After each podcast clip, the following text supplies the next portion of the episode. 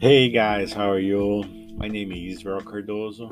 I am a trumpet player, music educator, and and conductor. So uh, I was uh, reading some some titles here here in my website, and I saw we uh, we have a lot of friends uh, who are or listening listening our podcast from United States, Germany, Israel, um, other countries. So uh, I want to thank you for try to listening our podcast because our podcast is in Portuguese.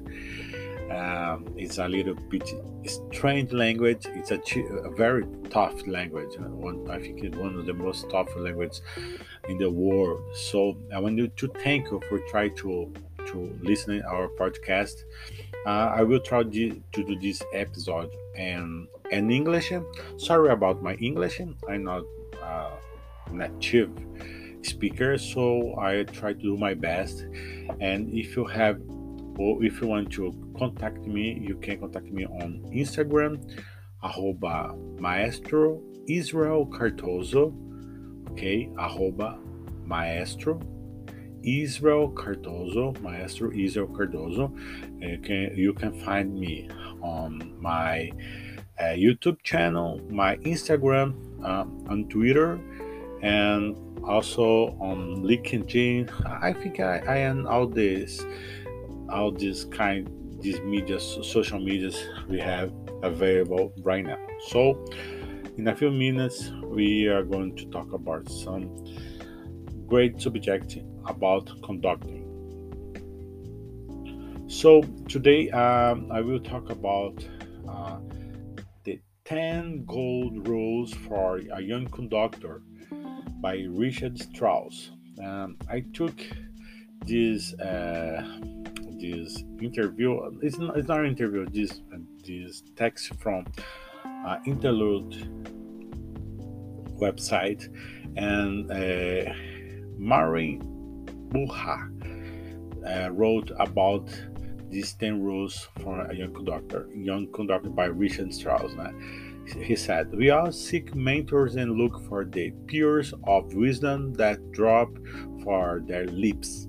The composer and conductor Richard Strauss created 10 rules in 1922 for conductors.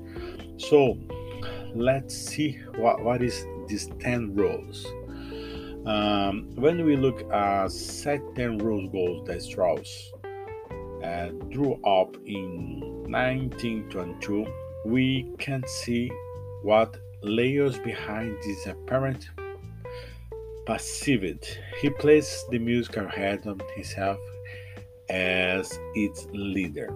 First one, remember that you are making music, not to amuse yourself but to please your audience.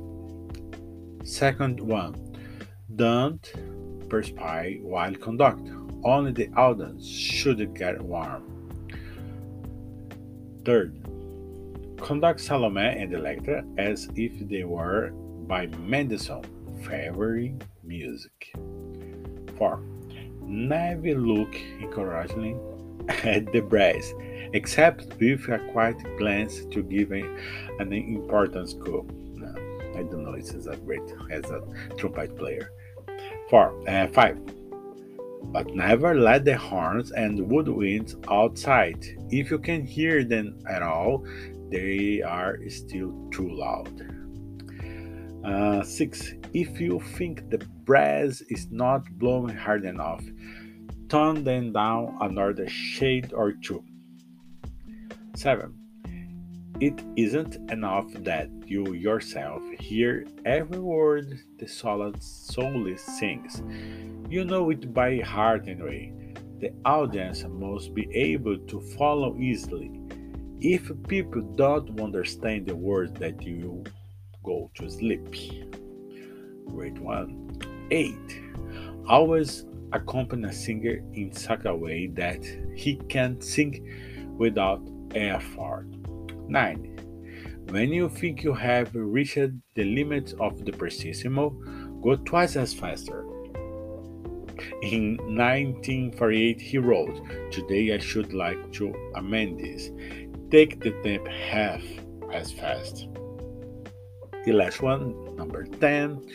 If you follow this rule carefully, you will, with your fine gifts and great accomplishments, always be the darling of your listener.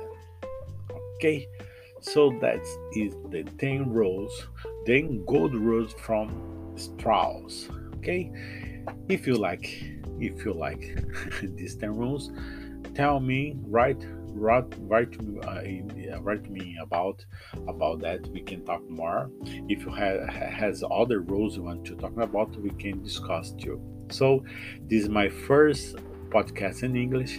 I want to thank you for being here.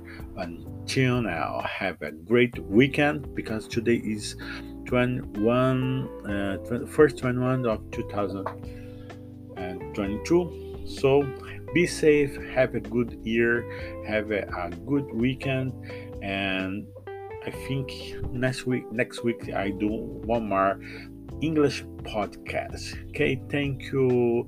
My name is Israel Cardoso. I see you soon. Bye.